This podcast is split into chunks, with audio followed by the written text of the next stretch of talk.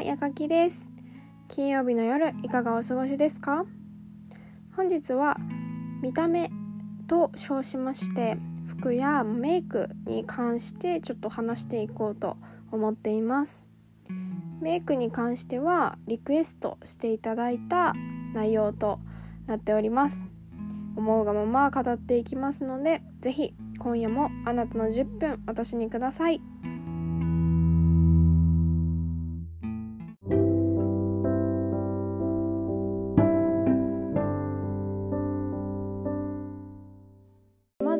ですね。どうして、あ、これをテーマに話そうと思ったのかについてちょっと話していこうかなと思います。今まで中身についてのまあそれこそマイルールみたいな感じでお話はしてきたんですけれどなんかこう私は個人的に結局中身は見た目とか顔つきとか身だしなみっていう面で比例しなくもないと思っています、まあつまり比例するってことを言いたいんですけれどうん外見も磨く人って身だしなみとかをしっかりしてる方って中身も輝いている人だとこう勝手に思っているんですね。その中でまあそれをベースとしてじゃないですけど私自身も外に出た時は誰かに見られているという意識をしてうんまあお洋服ですね、まあ、スタイリングをしたりだとかメイクとかをこう選んでいます。で特にその今言った服とかメイクは本当に人の第一印象に関わる一番目につくものというか場所だと思うんですね。全体像というか。なのでそういった意味でもちょっとこう結構そういうのは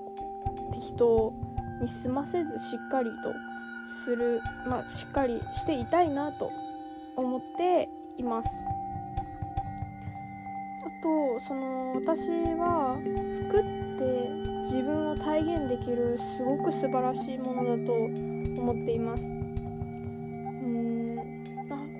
身につけなきゃいけないものなので誰しも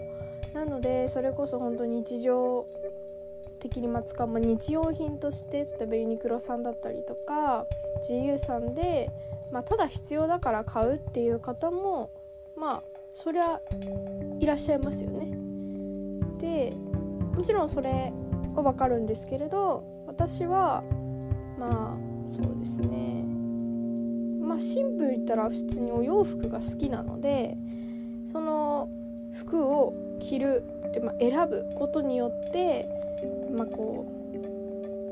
ううん勇気を出したい時だったりとかこう今日はちょっとこれこれこういうのがあるから楽しみだなっていう気持ちをこう服でこう体現できるなぁと思っています。うん、なのでなんかこうもちろん日用品として必要なものであるんですけど私はお洋服をそういう風には捉えていなくってこうせっかくだから自分の好きなものを着たいし好きな服でこういっぱいにしたいという風に思う人なのでやっぱりそのでもいると思うんですよね。気合を今日は気合入れたいからちょっと新しい服を下ろそうみたいなのってなんかこう特に私と同世代の方とかだと、まあ、ライブに行くでも例えばうーんちょっとこうかっちりしたところに行くだのなんかこういろいろそういう TPO として服を着分ける時ってあると思うんですけどなんか私みたいにちょっと今日はこうこうこういうのがあるからちょっとこういう服にしてみようって思ったことがある人はいるんじゃないかなと思います。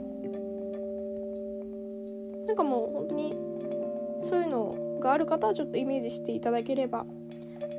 こう伝わりやすいかなと思うんですけれども、うん、服についてはそんな感じで考えていますね。なので結構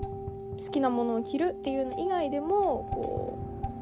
TPO に合わせた格好かつ自分らしさが出るようにっていうこう体現するものとして服とこ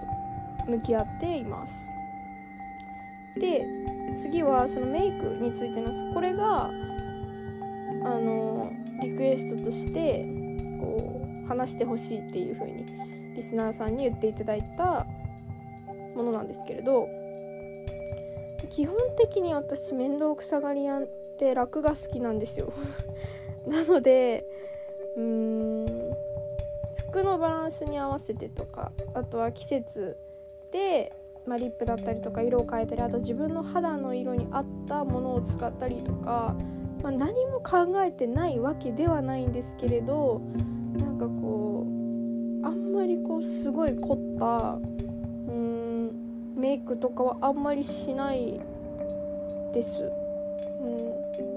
かこうそれこそ顔のパーツとかもあるんですけど単色のアイシャドウがきっとこう何色も塗るアイシャドウより私は似合う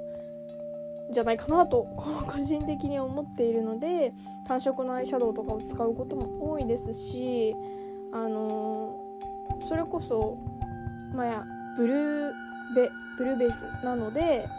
うんそういったものを基準にこうリップとかを選んだりとかはしてますね。あと基本的にそういうお化粧品買う時はあのデパ地下って言ったらあれですけどなんかそういうコンシェルジュさんがいるようなところあるじゃないですか。基本的にああいうところで試してから買ってます。なんかこうこれが欲しかったんだよねみたいな感じでこうさらって買うことはここ12年しなくなりました。なんかこう資生堂さんに行ったりだとかちょっとそういううん構成さんとかで試して試させていただいてそれであの肌に合うものだったりとかいいなって思ったものを買うみたいなのは、まあ、こだわりってほどでもないですけどちょっと肌のこととかを考えてちょっとそういう風に気を使ってはいます。でもメイク自体はすごく簡単に割と済ませる派ですしすごい詳しいとかでは全然ないです。ちょっとねそこは私まだ勉強が必要かなと思っている分野なのでちょっと頑張っていきたいなと 思います。あとはそのさっきちょっと肌のことを言ったんですけどあんまり私は強くないのであの保湿は結構すごいしっかりしている方なんじゃないかなと思います。なんかうーんメイクその素肌でいるよりも何よりもこうかなわないと思うんですよ。メイクをすることって肌の上に、まあ、異物を塗るようなものなのでなんかこうやっぱりそれがちょっと良くないなっていうのがあるんですけれどなんかそこのケアするためにも保湿だったりとかそのま地肌に直接塗る化粧水とか保湿クリームっていうのは結構気をつけてはいますね。ちょっとメイクと関連するかなと思ってそれもちょっと話してみました。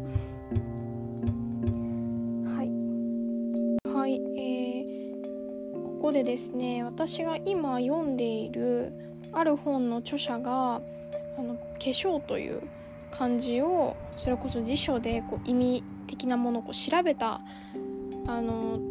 部分がこう載っている箇所がありましてでそのまあ「化ける」という字は正気を失って変化することまた全てのものは変化しながら生と死を繰り返すことから死ぬ変わるの意味につながっているそうなんです。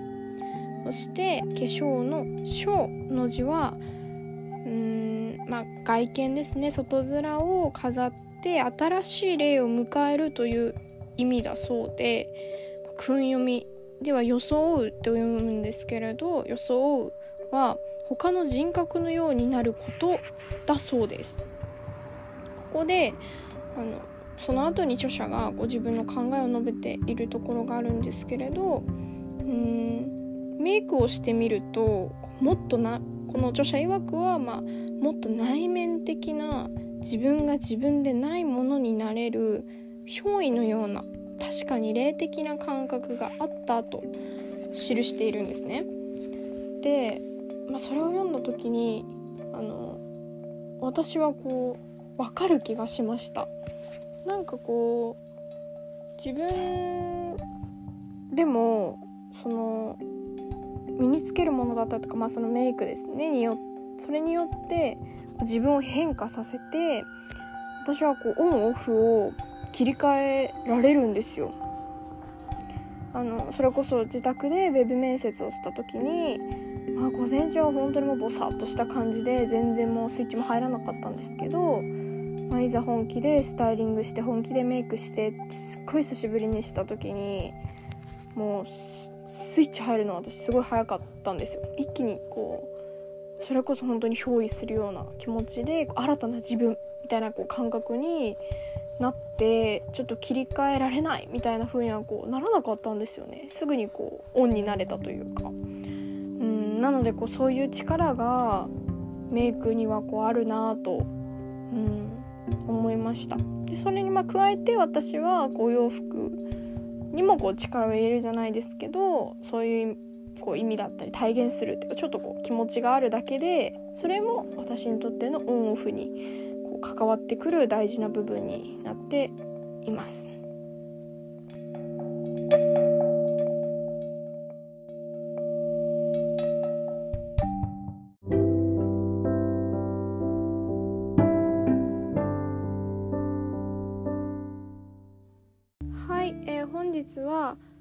服やメイク